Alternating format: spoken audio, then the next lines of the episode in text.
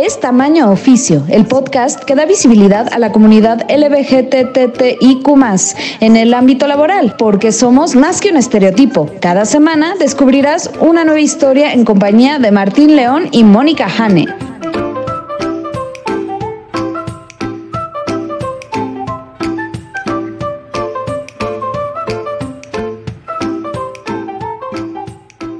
Hola, ¿qué tal? Bienvenidos a Tamaño Oficio con Martín León, el doncel de la comedia en México. Hola Martín, ¿cómo estás?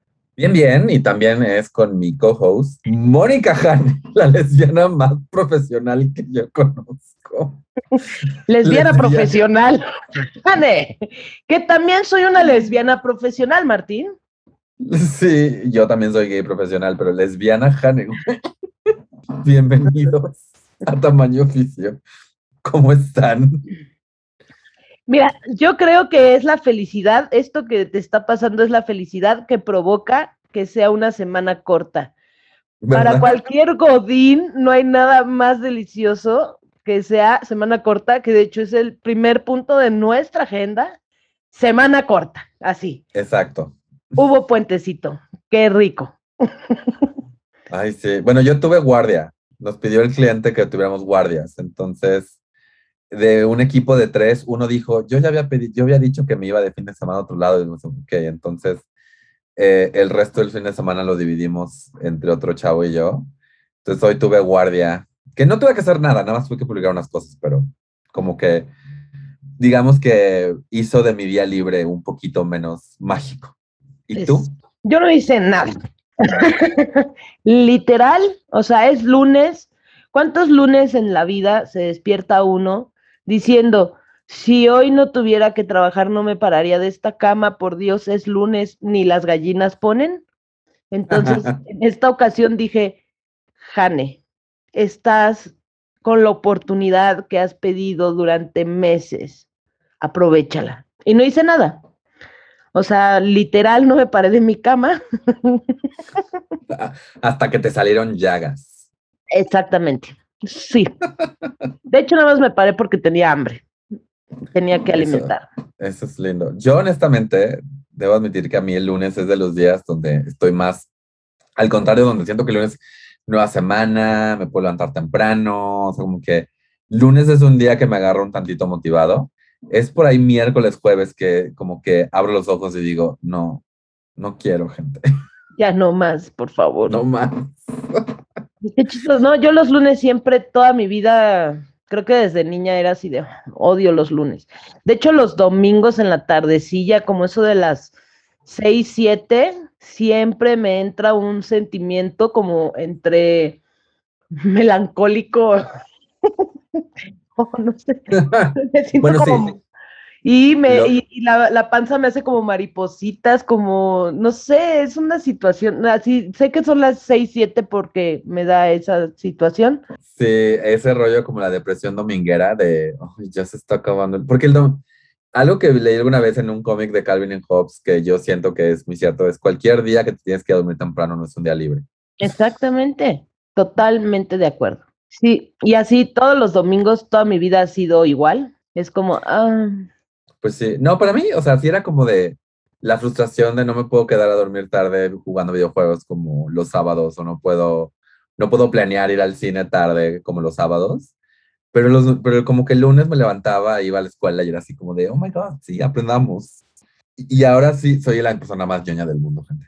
Pero sí, ahora tengo este rollo como que los lunes es como de, bueno, voy a empezar el trabajo y hay ideas frescas y tengo junta, con, junta de estatus donde vamos a decir qué es lo que tenemos planeado. Estoy haciendo hasta dedos de jazz, gente. Literal, soy la persona más ñoña de este mundo. Sí, es lo que estoy viendo, Martín. A mí me dice, yo no sé por qué a mí la gente que me conoce me dice ñoña. Yo no me considero ñoña, pero de la así. Pero eres organizada, eres muy organizada y la gente no se da cuenta que, que luego la gente organizada nada más es organizada para poder ser floja en otros momentos. Exactamente, le has dado en el clavo, Martín. sí, eso sí tengo. Me organizo para ver qué, lo que pueda, o sea, para esforzarme menos, pero que me salgan las cosas. Que salga todo bien. Ajá, sí, porque eso no me gusta, como equivocarme, me pone muy mal. No, sí. La, la frase es, que es una frase muy godín, trabaja más inteligente, no más duro. Ese me gusta, fíjate, esa frase me encantó. Apliquémosla todos. La voy a abordar y te la voy a enmarcar y para que la tengas ahí. Exacto. Trabaja más inteligente, no más duro. Anyway, eh, bueno, eso fue la- el inicio del podcast. Así es. ¿Qué Ese sigue fue nuestro minuta? inicio. ¿Qué sigue en nuestra minuta? Sigue nuestro, bueno, la presentación de nuestro invitado. Exacto. Cuéntanos qué nos trajiste, qué invitado nos trajiste para la entrevista. Hoy nos acompaña Gabriel Jameken, que es un amigo que conocí por medio de otros de invitados, Víctor Altamirano. La verdad es que cuando me puse a hablar con él, se me hizo una persona muy interesante, una persona muy inteligente. Entonces, automáticamente le dije, tengo un podcast y quiero que salgas en él. Y pues me dijo que sí. Y entonces lo agendamos y pues ahora estamos aquí presentándolo para que ustedes escuchen esta entrevista con Gabriel Jameken, profesor de idiomas y además eh, activista. Así que chequenlo. Vamos a escucharla.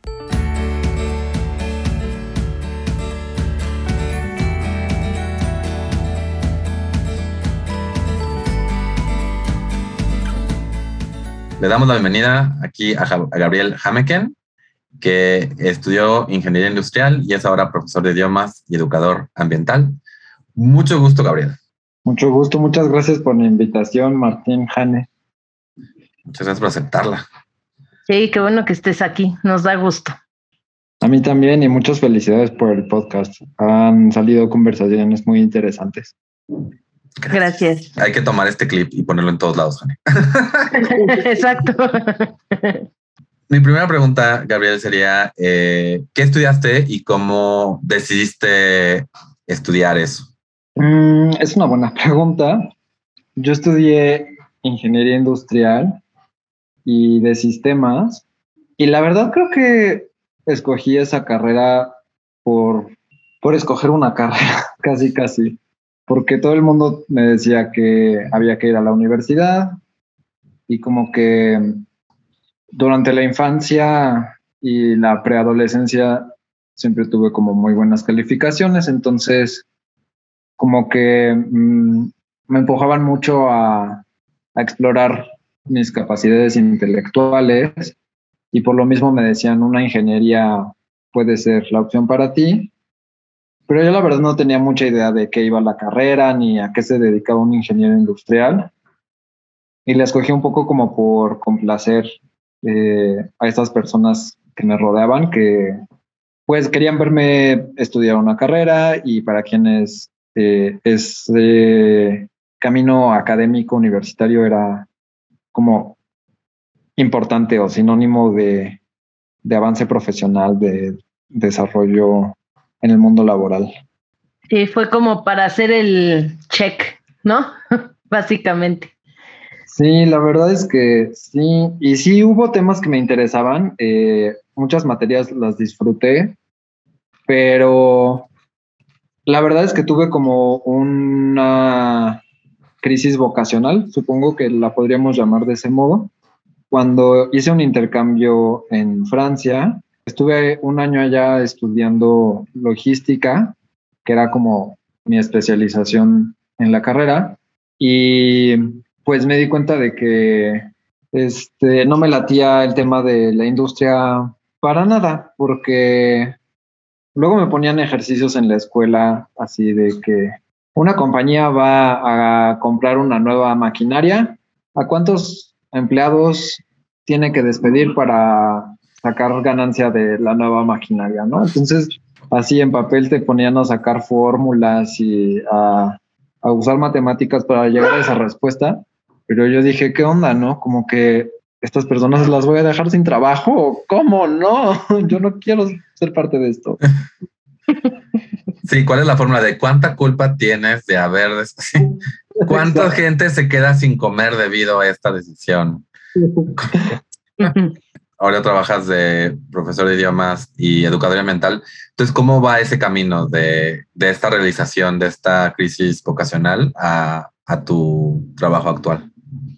Sí, pues justo a partir de este 20 que me cayó, como que regresé ya bastante desanimado de, del campo de la ingeniería, pues ya me quedaban dos semestres para terminar la carrera. Eh, pues mi familia me decía que le diera una oportunidad al, al campo y lo hice, ¿no? Regresé, terminé la carrera y estuve trabajando en una agencia logística durante un año, pero la verdad es que la vida de oficina no eh, acomodó para nada.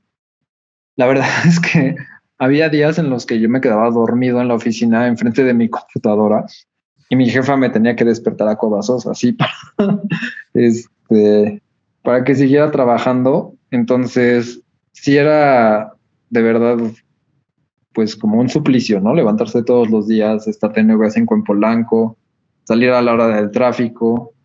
Y ya después de un año este, de estar de becario en esta agencia, pedí que me contrataran, pues digamos ya bien. Me dijeron que no. Y yo les dije, bueno, pues entonces yo no quiero renovar mi contrato, muchas gracias. Y fue en este momento que decidí empezar a dar clases o más bien eh, empezar a hacerlo como mi actividad principal, porque empecé yo a dar clases de regularización de matemáticas, de química, estuve dando clases de robótica desde como los 17 años. En este momento que fue pues a los 25 años, en 2015, decidí que pues que me iba a dedicar a esta vocación, ¿no? De enseñar, que ya me había generado algún dinero antes y que además disfruto muchísimo. Contacté a algunas personas en la universidad donde yo estudié, que fue en el TEC de Monterrey, y resultó que mi profesor de francés, que fue quien me recomendó para hacer el intercambio en Francia, era entonces director de, del Departamento de Humanidades y me ofreció un grupo de, francés en, en, universidad. Y también empecé a dar clases de computación y de programación en preparatoria.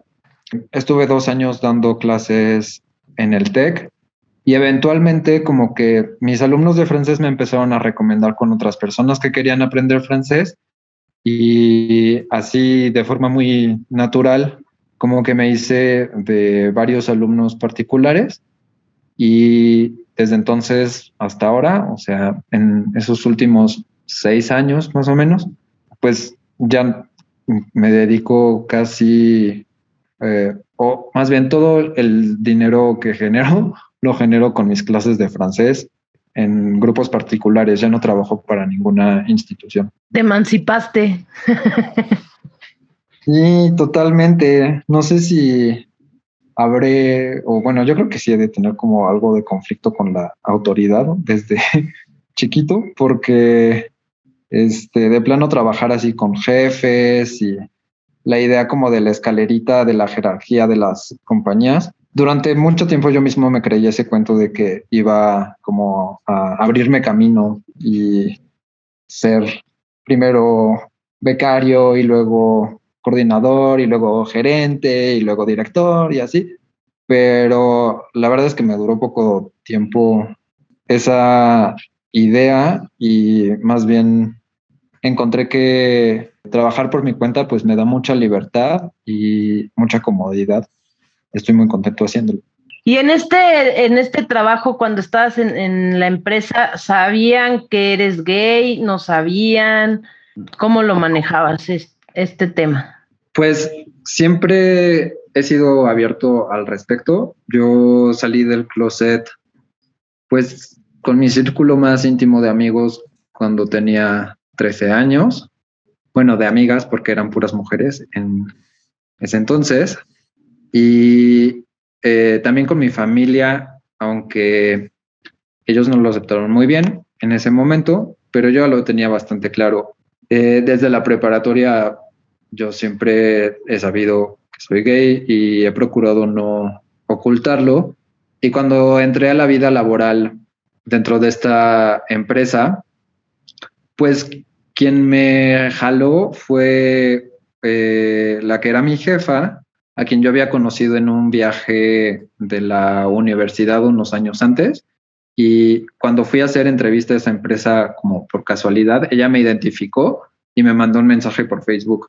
Me dijo, Gabo, vi que viniste a, a entrevista mi trabajo, no lo puedo creer. Y ella ya como que ahí me jaló hacia su departamento y me ofreció la chamba, pero el viaje en el que nos conocimos, pues ella ya sabía que yo era gay y todo el mundo lo sabía también en la empresa, pues no era como un gran tema en realidad. Creo que nunca eh, tuve una mala experiencia al respecto de eso. ¿Y tenían algún tipo de política o algo de no discriminación o simplemente... Pues era una empresa bastante pequeña en ese entonces, éramos ocho personas nada más y aunque era una filial de una compañía mucho más grande, como que no había mucho hincapié en esas políticas institucionales.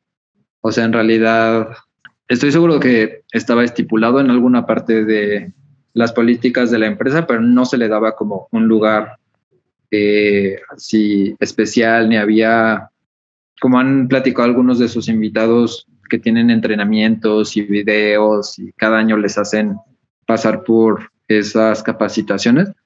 En ese lugar no, en realidad era bastante pequeño y eh, las relaciones eran cordiales y muy cercanas con todo el equipo. Entonces, eh, más bien, creo que no había realmente necesidad de, de hacerlo. Y luego, o sea, ahora tú, o sea, eres tu propio, como dicen por ahí, eres tu propio jefe. Eh, y como que tú haces tus horarios, tú, tú escoges tus clientes. ¿Ha habido básicamente, ¿cuáles son tus filtros para, para tus clientes, para tus grupos particulares, si es que hay alguno? Creo que no tienen que ver con el ser gay o no. Más bien, mis filtros son cosas prácticas. Por ejemplo, eh, ahora con la pandemia, pues eh, para mí fue bastante conveniente el desplazar mis clases a formato en línea. Antes solía ir a casas de mis alumnos o encontrarlos y encontrarlas en, cafés o en un punto medio. Y con la pandemia fue mucho más fácil pasar a formato online y encontré muchísimo tiempo y ahorré muchísimo dinero en desplazamientos con ese cambio. Y ahora uno de los filtros que tengo, ya que empezamos a salir un poquito más y ya que hay más gente vacunada y todo, pues me han pedido clases presenciales pero pues esas sí las trato de filtrar un poco porque ya es como una inversión en tiempo y en dinero que no estoy dispuesto a hacer tan fácilmente. Y ahí el filtro que pongo es poner un precio mucho más alto para mi tarifa, para las clases presenciales, este, de modo que pues me pueda pagar un Uber de ida y de regreso y este, también como ganar un poco de dinero por ese tiempo perdido en el tráfico, ¿no? Y hay quienes están dispuestos a pagarlos, hay quienes no, pero eso para mí es un filtro bastante práctico. En cuanto a ser gay, pues mi trabajo es enseñar a comunicar a las personas y darles herramientas para que puedan conectar con otras personas. Entonces, procuro que mis clases sean eh, honestas, divertidas, que platiquemos de cosas que son importantes para nosotros. Y dentro de esa misma línea, nunca he tenido como el deseo o la inquietud de ocultar mis relaciones, ¿no? Porque este, si tengo novio, les platico que hago cosas con, mis, con mi novio. Si ya estoy soltero y me gusta alguien, les platico que empecé a salir con alguien, pero nunca ocultando la identidad y también pues facilitando la conversación en esos aspectos de la vida cotidiana que finalmente es la razón por la que la gente quiere aprender un nuevo idioma para hablar de las cosas que le importan. Claro. Oye, yo tengo mucha curiosidad de eh, saber qué es ser educador ambiental. Pues esa es otra faceta de mi vida profesional que también le tengo mucho aprecio y justo derivado de esta crisis vocacional, eh, una de las cosas que más ruido me hacían respecto a la ingeniería industrial fue aprender la historia de la ingeniería industrial y cómo a partir de la revolución industrial pues las personas empezaron a extraer muchísimos más recursos del planeta, se empezó a hacer todo como a gran escala y cuando se hace un producto a nivel industrial, que tienes una fábrica con cientos o miles de personas trabajando en una línea de ensamblaje, las medidas como que empiezan a perder un poco la proporción. Entonces, se necesitan toneladas de materiales, eh, de materias primas para poder alimentar esta producción. Se necesitan muchísimas horas de trabajo humano en condiciones que no siempre son las mejores. Y como que esas magnitudes tan enormes de extracción de recursos y de uso del tiempo de las personas, a mí me, me dejó en shock, francamente. Y, como les decía, no quería formar parte de eso. Entonces, un poco buscando reivindicar eh, mi camino, fue que cuando volví encontré la posibilidad de hacer voluntariado ambiental. ¿Y qué es eso? Pues es cuando dedicas tu tiempo y tu trabajo a ayudar en la organización de algún evento, como por ejemplo, el primero que hice fue un foro donde se discutió sobre los derechos de la naturaleza. Y vinieron muchos expertos de varios países a platicar sobre cómo, por ejemplo, en Bolivia, dentro de la Constitución, se reconoce a la naturaleza como un ser sujeto de derechos, es decir, que legalmente las personas en Bolivia están obligadas a evitar los daños a la naturaleza y a repararlos eh, en caso de que incurran en algún daño a la naturaleza, ¿no? Y eso es súper interesante porque podemos pensar que los únicos sujetos de derechos somos los seres humanos y todavía habría que ver qué seres humanos porque algunos cuerpos tienen más derechos que otros cuerpos, pero nunca pensamos en la naturaleza como sujeto de derechos, ¿no? Entonces empecé haciendo voluntariado ahí, que era pues básicamente estar de staff en el evento, dar información a las personas, ayudar con las sillas, acompañar a los ponentes y seguía haciendo voluntariado en ese tipo de eventos eh, con este grupo y eventualmente ese caminito me llevó a organizar una serie de talleres para difundir algunas habilidades que yo creo que pueden ser útiles para las personas para vivir un poco más en armonía con la naturaleza, ¿no? Entonces, alejarnos un poco del consumo desmedido que fomenta también el que haya muchísimos productos industrializados y el capitalismo y toda esta cultura de compra, compra, compra y cuando te deja de servir lo tiras a la basura y compras uno nuevo. La propuesta que yo quiero hacer es, bueno, a lo mejor podemos pensar las cosas de otra manera, ¿no? Entonces desarrollé talleres de huertos urbanos, de lombricomposta, de reciclaje, de aprovechamiento de recursos sólidos y encontré un equipo de trabajo que también está, es súper apasionado de la naturaleza. También es un equipo diverso porque muchas personas del equipo son LGBTQ. Pues juntos desarrollamos estos talleres eh, en formato en línea por ahora, pero también tenemos en la agenda eh, llevarlos a formato presencial y pues enseñar habilidades concretas para relacionarnos con la naturaleza, con el consumo y con nuestro estar en este planeta de una forma diferente. Ah, suena bien padre. Te llevarías muy bien con mi hermano porque mi hermano Hans, que también es además ingeniero industrial, es así de, tiene su mini huertito en el departamento, ya se composta y ve la manera de las tres R's o cinco R's, ya no sé cuántas son, ¿no? Para reusar, reciclar y, y, este, y dar como más oportunidad a las cosas que tienes para que te sigan sirviendo. Entonces, me recordaste un poco a mi hermano en ese aspecto. Sí, pues presenta. sí, claro. Está muy, muy padre eso. Mi siguiente pregunta sería, este rollo de, de, esta, darte cuenta de, de, que necesitamos tener una relación diferente con la naturaleza, este deseo, yo creo que parte del activismo social LGBT, igualdad de derechos, tiene que ver con también crear un mundo más amable para todos, ¿no? No sé si para ti hay una conexión entre ese tipo de activismo y el activismo este por el medio ambiente, o si para ti son dos cosas completamente paralelas. Creo que es importante encontrar los puntos de intersección entre los activismos que ejercemos y las causas que defendemos.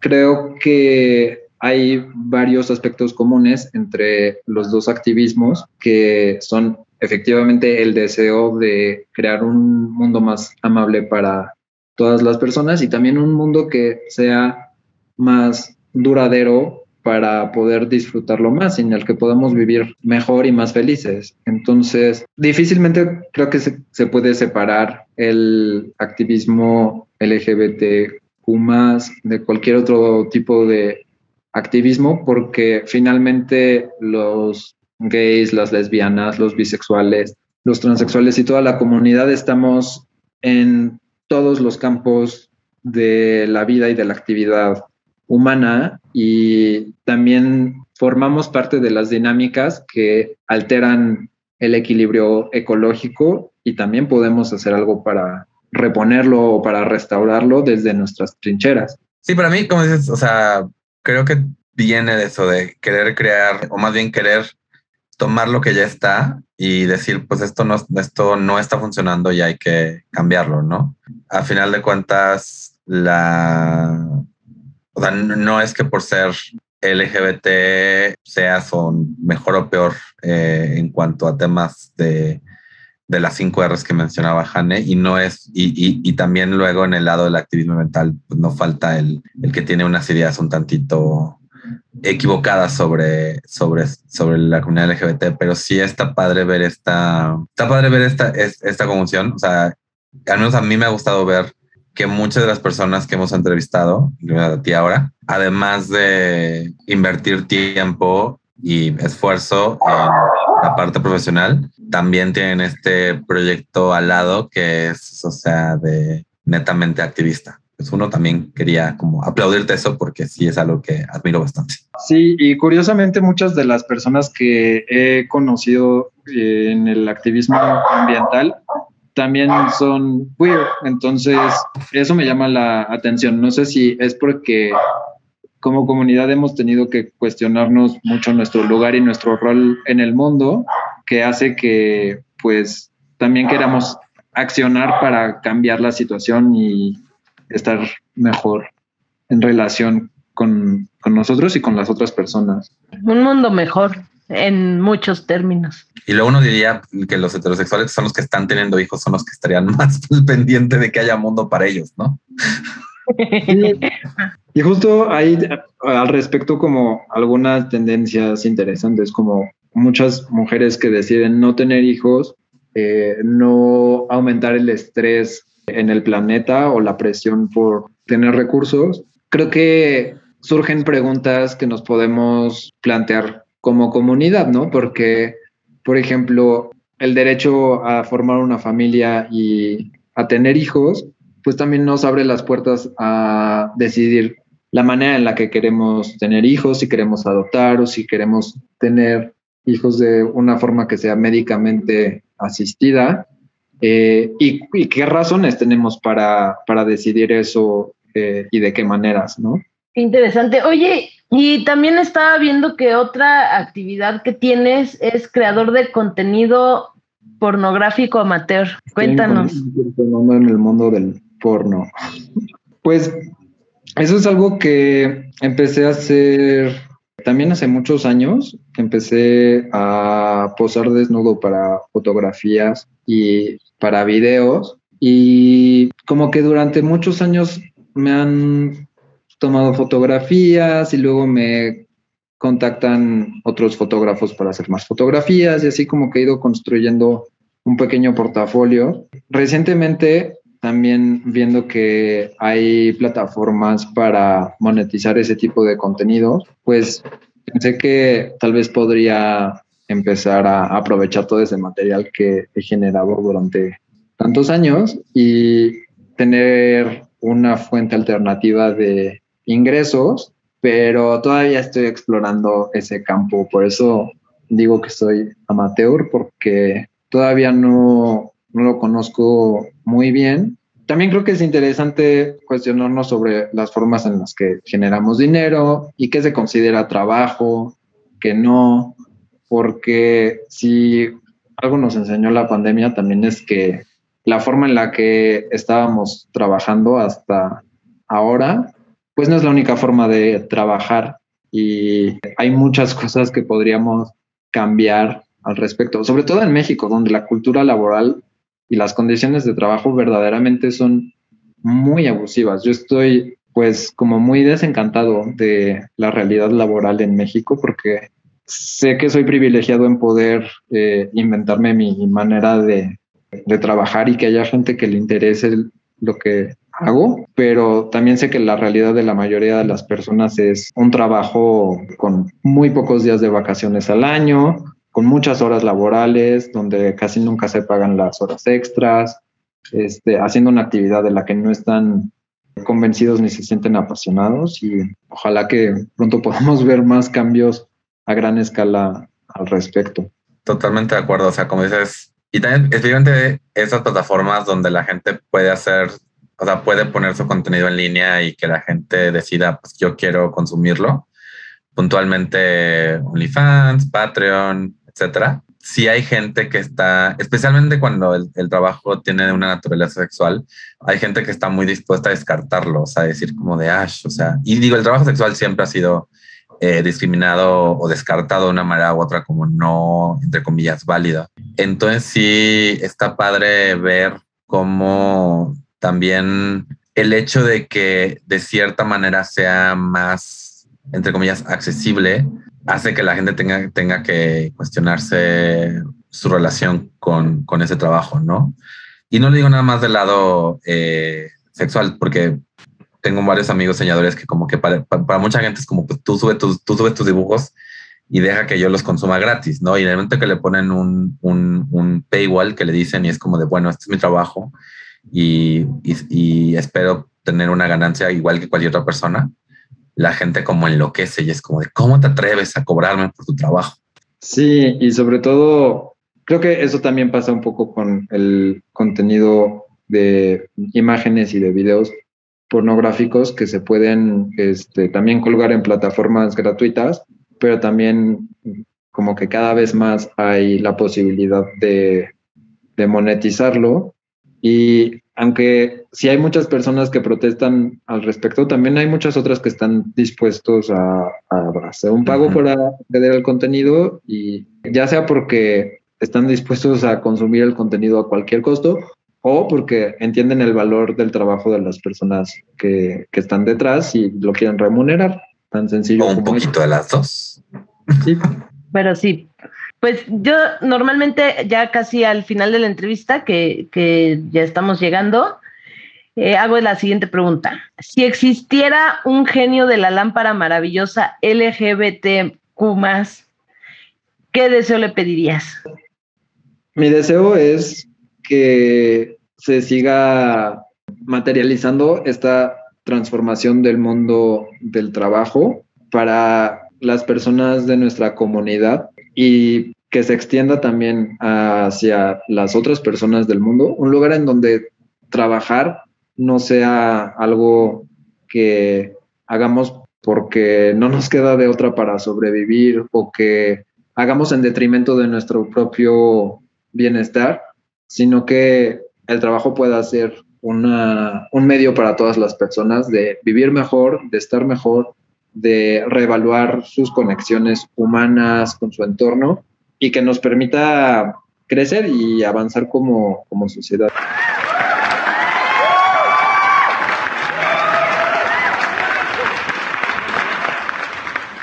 Eso es todo. Pues Muchas, muchas gracias, Gabriel, por haber estado con nosotros, por haber este, compartido tu historia y tu tiempo con nosotros. De verdad, desde que te conocí, quería que, que participaras en este podcast estoy muy contento de que ya estés con nosotros. Espero que te siga yendo bien. Eh, que sigas encontrando este, clientes en línea, porque sí, totalmente de acuerdo, no tener que salir de tu casa para trabajar es muy cómodo.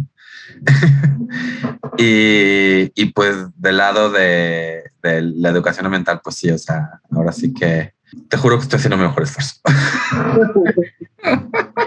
Sí, y tampoco tenemos que hacerlo todo de jalón, ¿no? A veces los cambios pequeños y progresivos son los que generan un mayor impacto. Entonces, lo que vayas pudiendo hacer en tu medida y a tu ritmo, seguro que, que va a ser útil siempre que lo hagas buscando estar mejor. Muchas gracias por la invitación a ambos y espero que sigan teniendo muchos episodios en este podcast, en los otros proyectos que tienen y disfruto mucho escucharlos, disfruté mucho platicar con ustedes. Nos no, seguimos pues, hoy. Seguimos. Gracias. Muchas gracias y mucho gusto. Igualmente, Jane. Nos vemos. Nos vemos.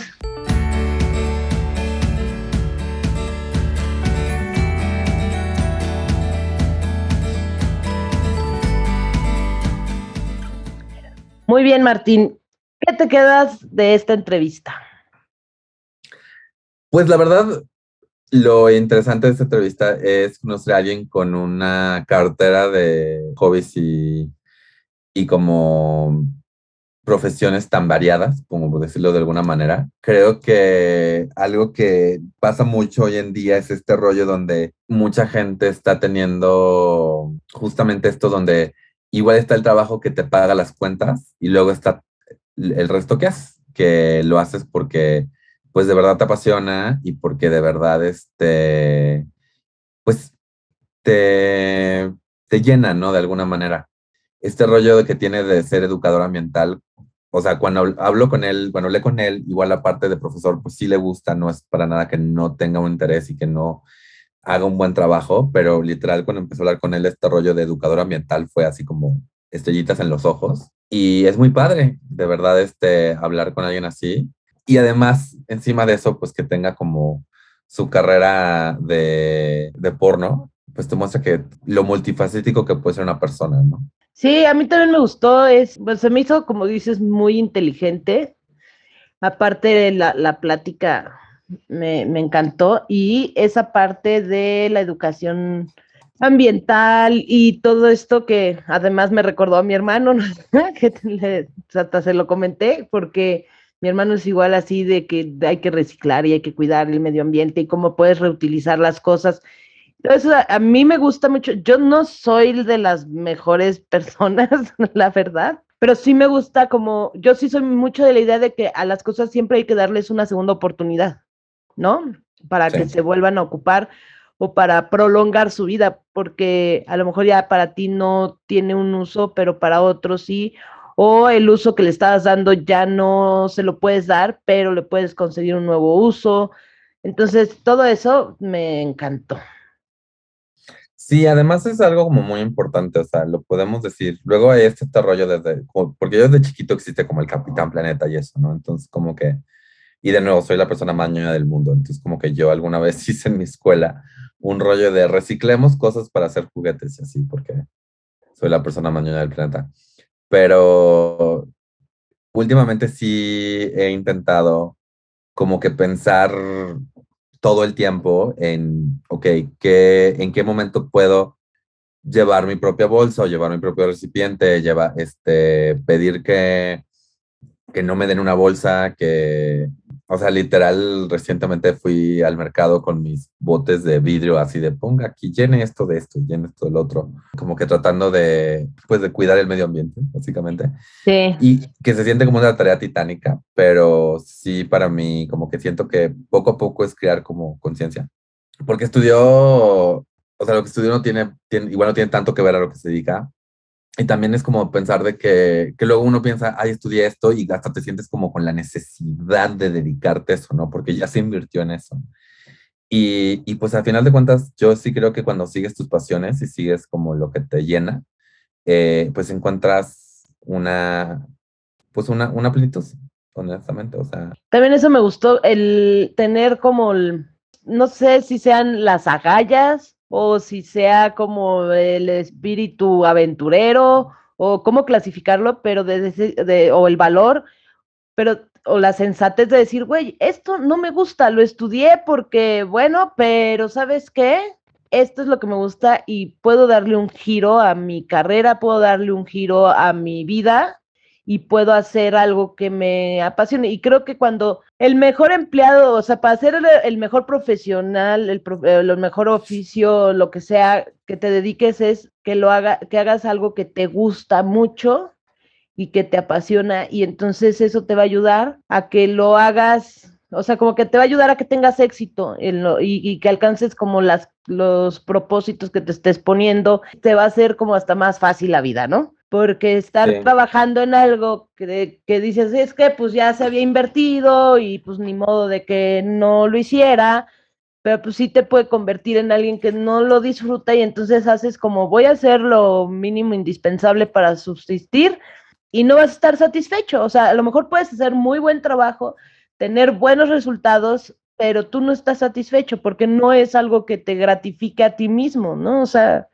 entonces sí, eso también me gustó mucho y ojalá que si alguien está ahorita en una situación parecida donde dice, pues es que no hay de otra, sí puede haber de otra.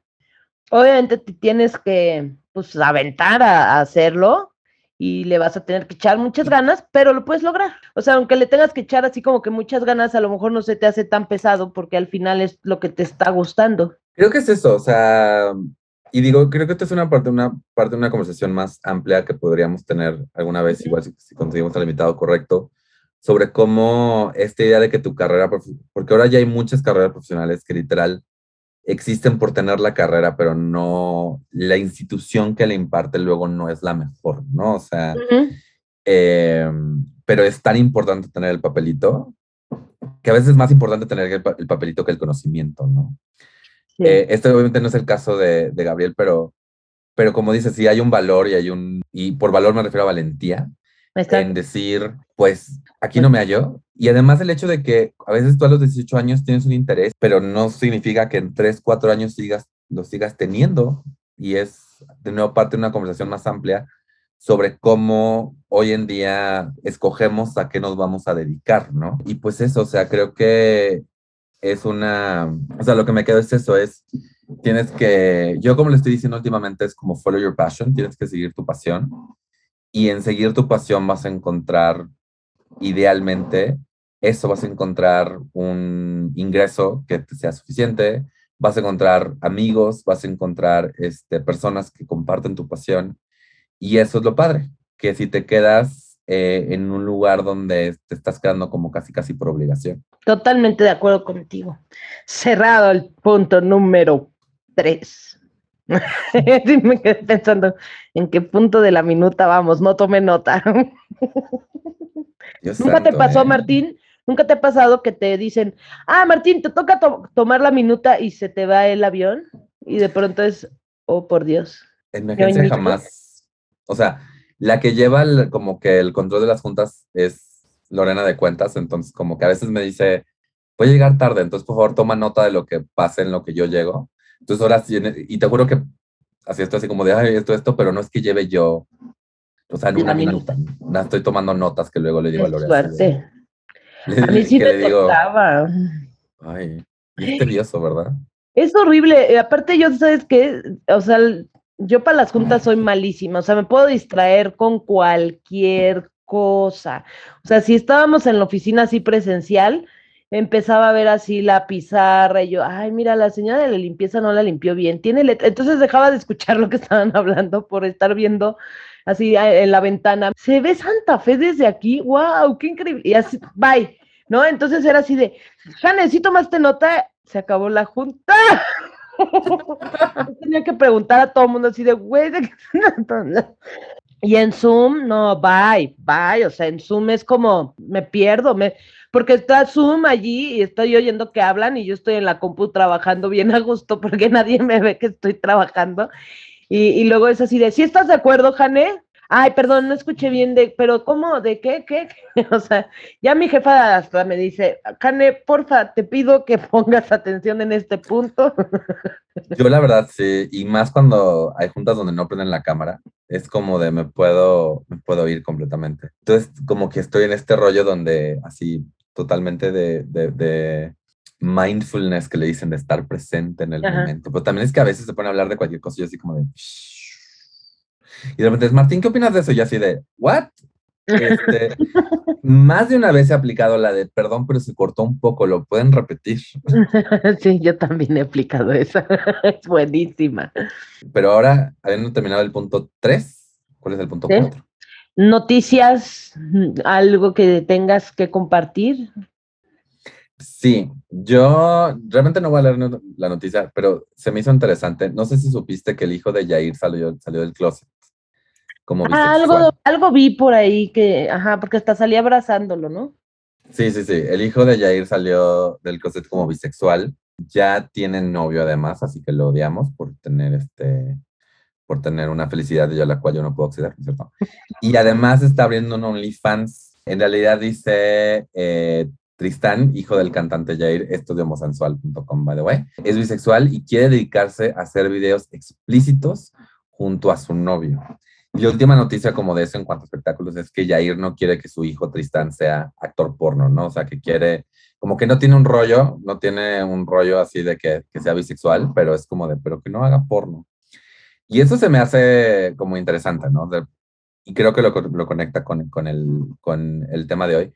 Creo que todavía, o sea, yo soy una persona que intenta ser muy sex positive, que se le dice que es como de, el trabajo sexual es un trabajo, no hay por qué eh, hacer de menos a una persona cuyo trabajo es, es de naturaleza sexual, pero todavía tenemos una persona que puede decir, mi hijo es bisexual y está chido, pero pues no quiero que se dedique a un trabajo sexual. Porque este niño está diciendo, no niño, este joven está diciendo que quiere dedicarse a hacer videos con su novio, como que todo está este este prejuicio siento, y yo no estoy juzgando ayer porque, o sea, digo, yo no tengo hijos y a menos de que algo raro pase eh, o me case con alguien muy rico que, con el cual puedo adoptar, no, no, no sé si, si todavía estén las cartas para mí, pero yo tampoco, por muy sex positive que me sienta ahorita y por muy que yo, yo apoye la sexualidad de, de mis hijos y este, su, su, diversidad de género, sí que de repente venga y me diga, me voy a dedicar, quiero, quiero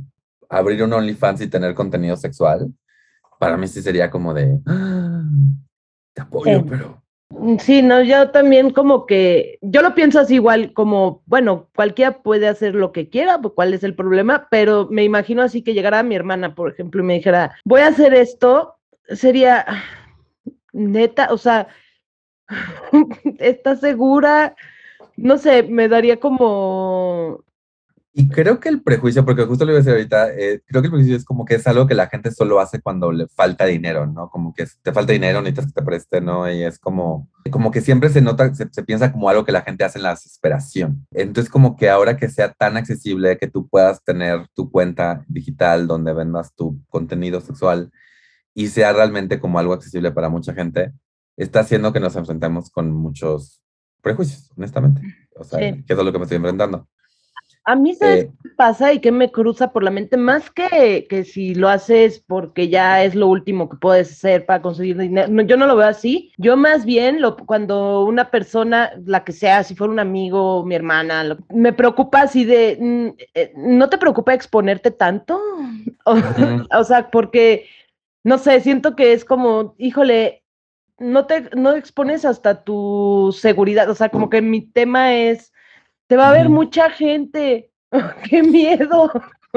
Eso, no sé, yo como que a eso me, eso me, me, me, pone de nervios, que te vea mucha gente y que en un momento dado, digo, no me ha pasado mucho, seguramente a ti te ha pasado un poco más que a mí. Eh, un par de veces he salido a la calle y me han reconocido que por gorditos y chichones o porque me vieron en un escenario en un lugar con tanto de stand-up y me reconocen y me dicen, ah, Jane, yo te vi y me gustó y no sé qué, o no me gustó, lo que sea, pero un par de veces, no me ha pasado tanto, vaya, pero me ha pasado. Entonces, como que a mí me da miedo decir, no te expones a que alguien te reconozca y además se sienta con el derecho a lo mejor hasta de faltarte al respeto, de decirte, o sea, eso es a mí lo que me da miedo.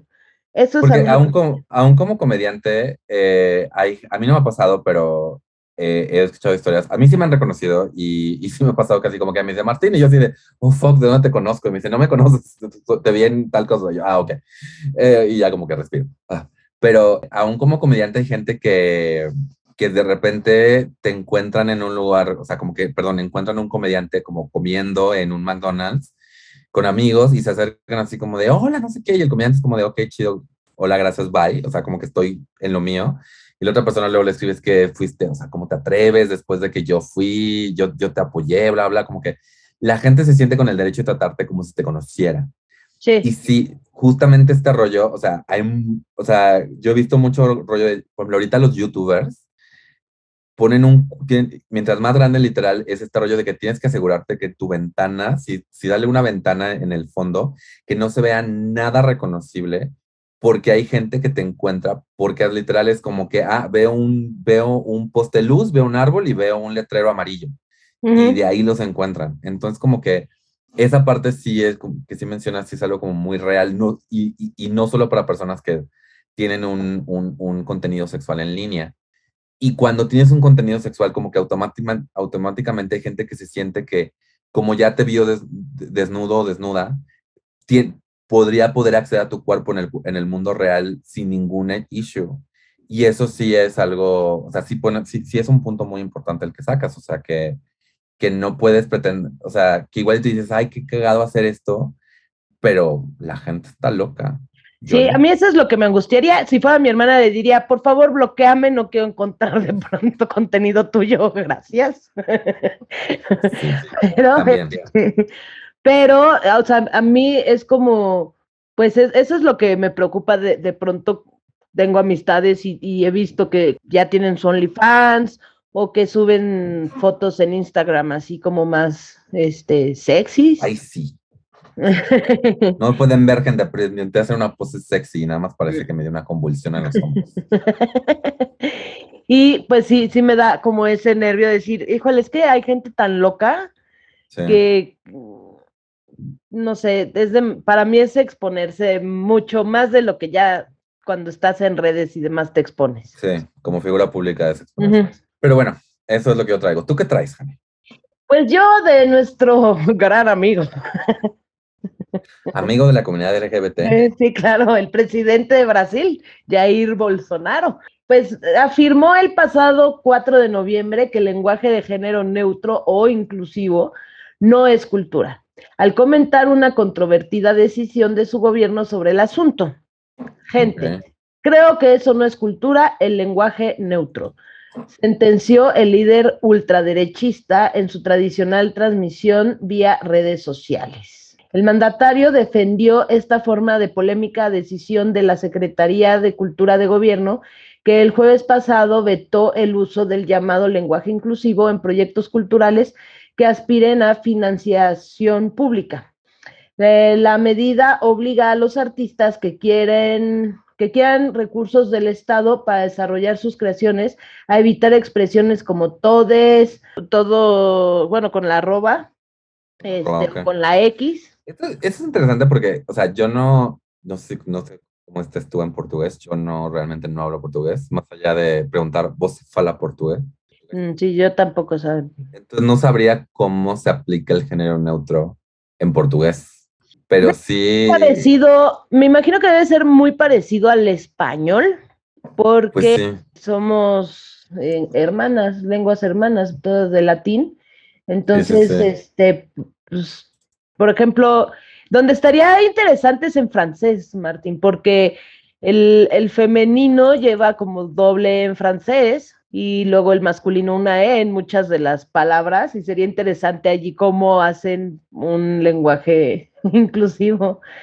Pero bueno, entonces, este, y decía, el lenguaje de género neutro busca incluir a las personas no binarias, es decir, aquellas que no se identifican con eh, ni con el género masculino ni con el femenino, pero el gobierno brasileño defendió que el uso de signos ininteligibles cuyo objetivo es pura bandera ideológica, impide el disfrute de la cultura y sus productos debido a que interrumpe el proceso de comunicación.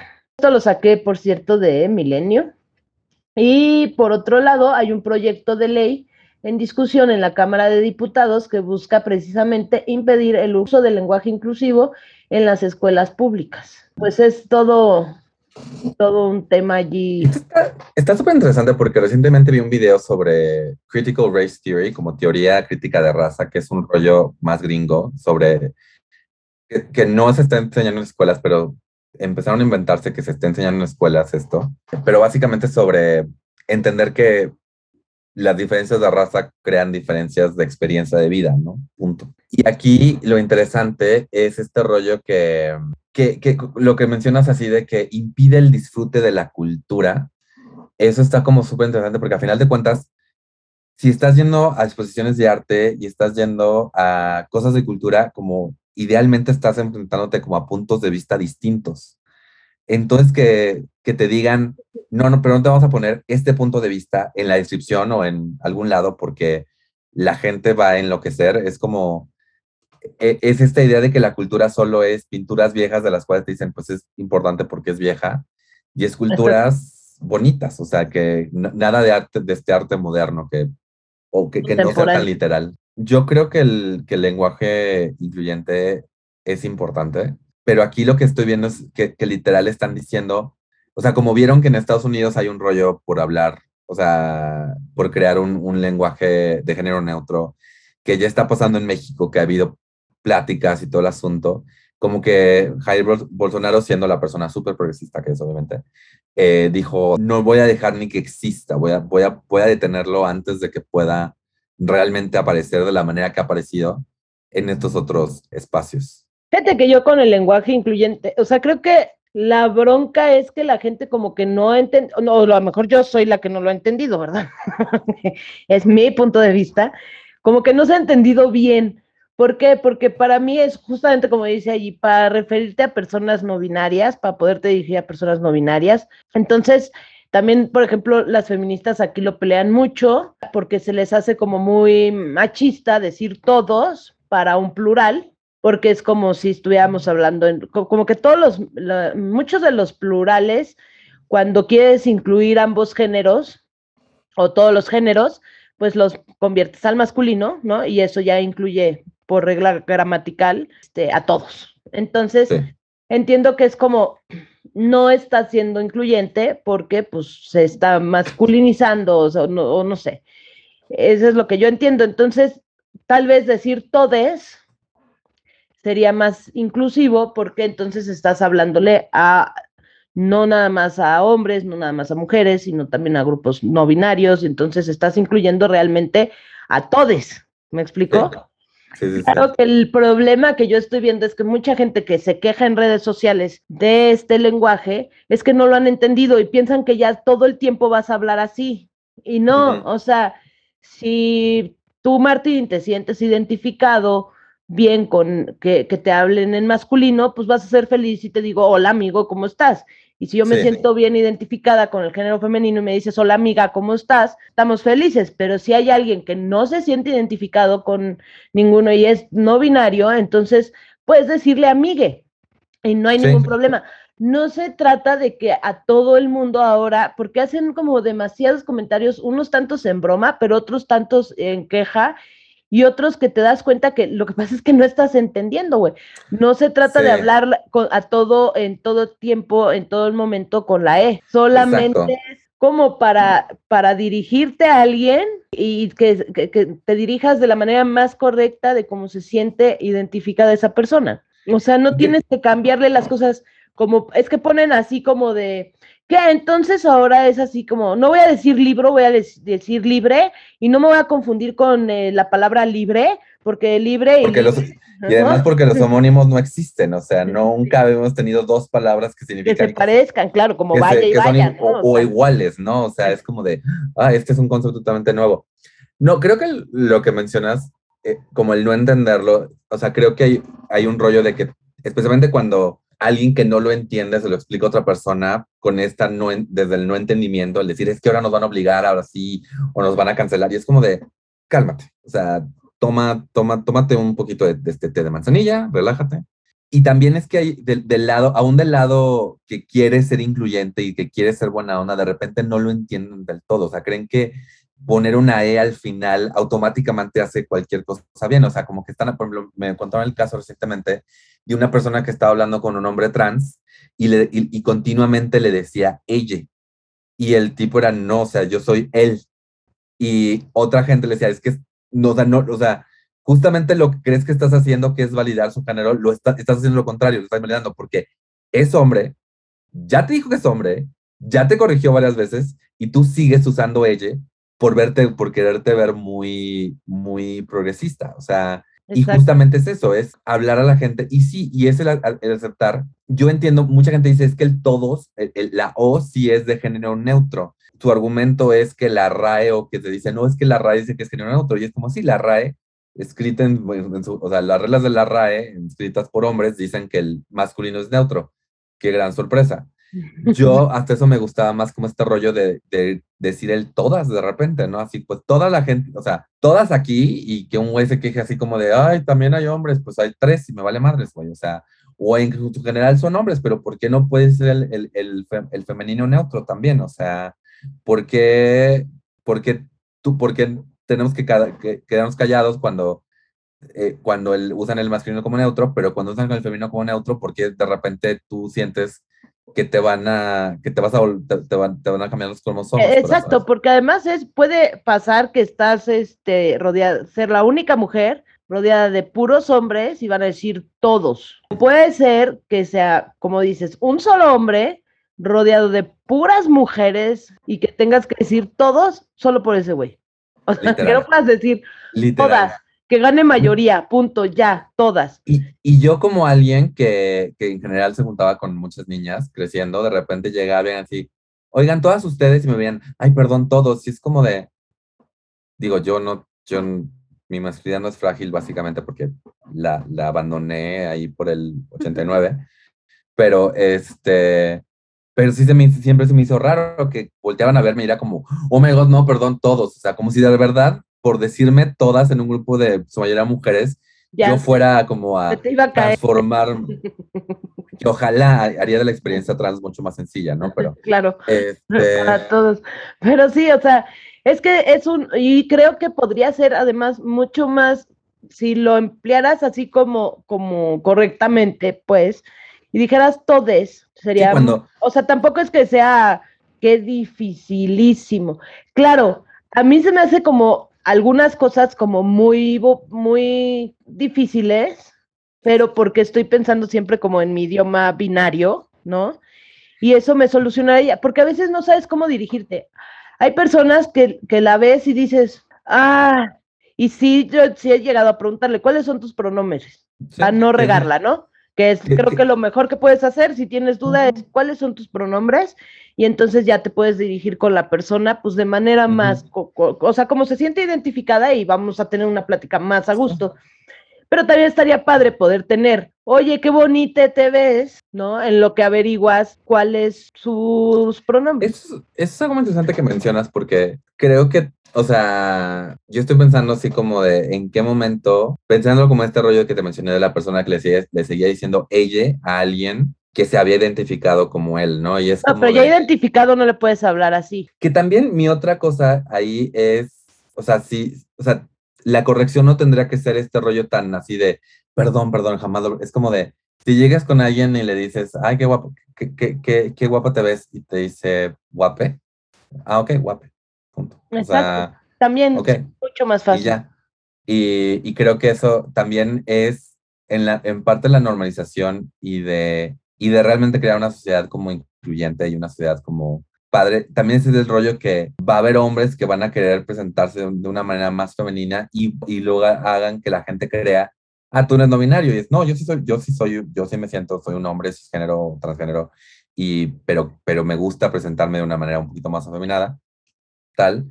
Eh, y, y, y, vamos a tener, creo que la manera de navegar esto al futuro y en, en un mundo en un mundo ideal es que todos nos respetemos y tengamos paciencia entre nosotros. Es un mundo ideal, lo que estoy diciendo, pero creo que de ahí viene eso, es poder aceptar que pues la vamos a cagar a veces. Y no significa que no te considere una persona con todos los derechos que todo el mundo se merece, es nada más volteé y dije algo que no era lo correcto en ese momento, pero igual como alguien me puede decir Mario en vez de Martín porque se confunde, pues creo que yo nada más volteo y digo así como de no, mi nombre es Martín. Ya se lo hice 80 veces, entonces yo tengo que hacer como de una de dos.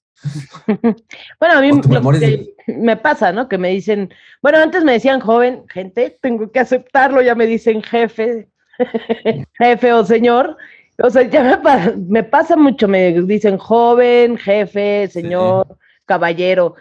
Y ya a veces, incluso cuando estoy hablando, o sea, les contesto así de, ah, sí, muchas gracias. Y de todas maneras insisten y pensarán, ay, le faltó testosterona a su voz, o no sé qué se imaginen.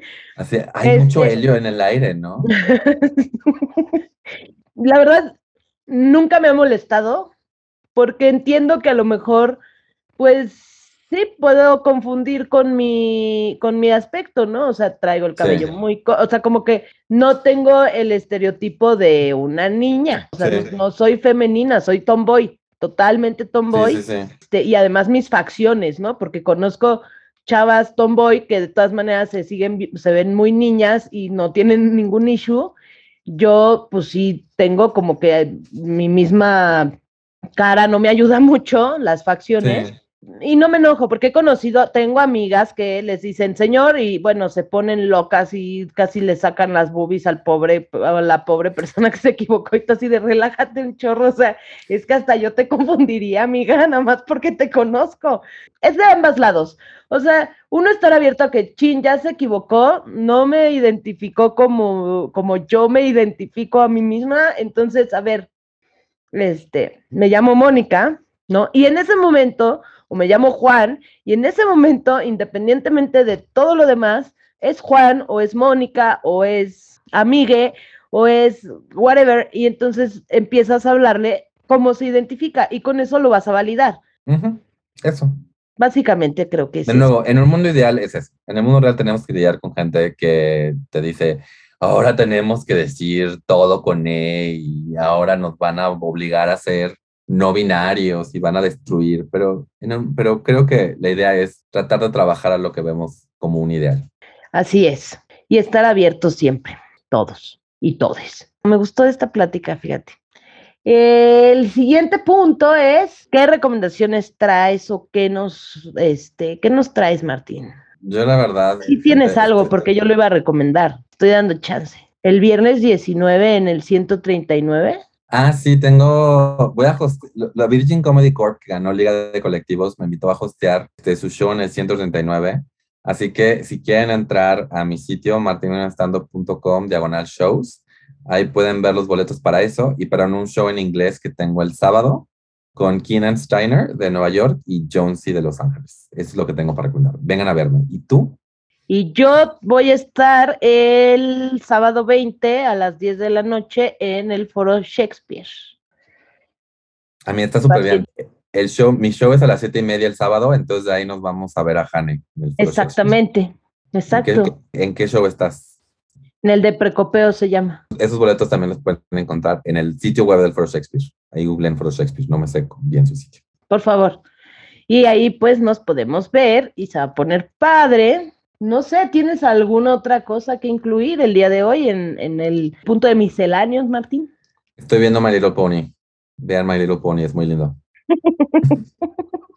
¿Tú? ¿Algo? Yo me eché otro episodio de Chucky y ya me aburrí. Es que es como ver una película larga, larga, larga de Chucky. Pero sí, ya el chavito en el episodio que vi esta vez ya le dice, o sea, Chucky se acerca al chavito y le dice, oye, no te preocupes, yo sí te voy a apoyar, no como el desgraciado de tu padre, porque el papá era homofóbico. Me dice, yo sí te voy a apoyar, porque yo tengo un hijo queer y yo no tengo pedos con que seas gay. Sí, ese es el tipo de cosas que a mí es como de... Pero fue como de... Ah, o sea, tanta publicidad para... Esto. Eh, ajá, ¿sabes? O sea, de hecho, como que digo. Mira, creo eh", que. O decía justo, ¿no? El, muñeco asesino apoyando a la comunidad. Pues no es como que lo que uno. se agradece todo tipo de apoyo, pero ah, un muñeco que mata y es diabólico. Y si y a una comunidad que normalmente la están satanizando. No si mejor hacemos una historia donde el papá sí apoya a su hijo gay. Exactamente. Sería como mucho mejor. Aventándose idea allá afuera, pues hacemos historias así. Anyway. Pero bueno, esa es mi opinión sobre Chucky. Exacto. Eh, sí, pues, si quieres ver una película larga, larga, larga de Chucky, pueden verla. La verdad es que ya, voy a abortar la idea. ya no, no le encuentro la gracia. Es más, tres episodios, creo que ya sé eh, cómo va a ser la historia y ya sé en qué va a acabar y ya sé todo. Entonces, mm, lo siento, gente, pero voy a abortar la misión de ver toda la serie de Chucky. Último punto, redes sociales, Martín, si no, ¿cómo demonios? Recuerden que encuentran a Martín en todas las redes sociales como Mintonarel. Y pueden encontrar a Hannah en todas sus redes sociales como Comedia con H.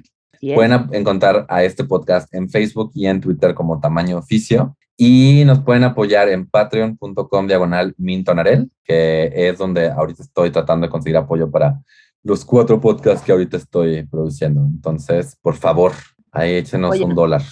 ¿Qué tanto es tantito? Gastaron más en el buen fin, por Dios. Exacto. Y ahora sí, si nos escuchan en Spotify, pues síganos, compártanos. Si nos escuchan en Apple Podcast, déjenos un review, que eso nos ayudaría mucho. Recomiéndenos con sus amigos, con sus familiares, con todo el mundo. Todo el apoyo. Eh, escúchenos cerca de amigos y familiares también para que digan, ¿qué es eso? Suena interesante. Exactamente si quieren que los entrevistemos o si quieren que entrevistemos a alguien, por favor nos contactan ahí en nuestras redes sociales, que ya dijimos, y con todo gusto nos ponemos en contacto y agendamos para una entrevista y se podrán escuchar aquí. Así que habiendo dicho eso, ya es todo. Saludos cordiales. Vámonos, que aquí espantan. ¡Ah!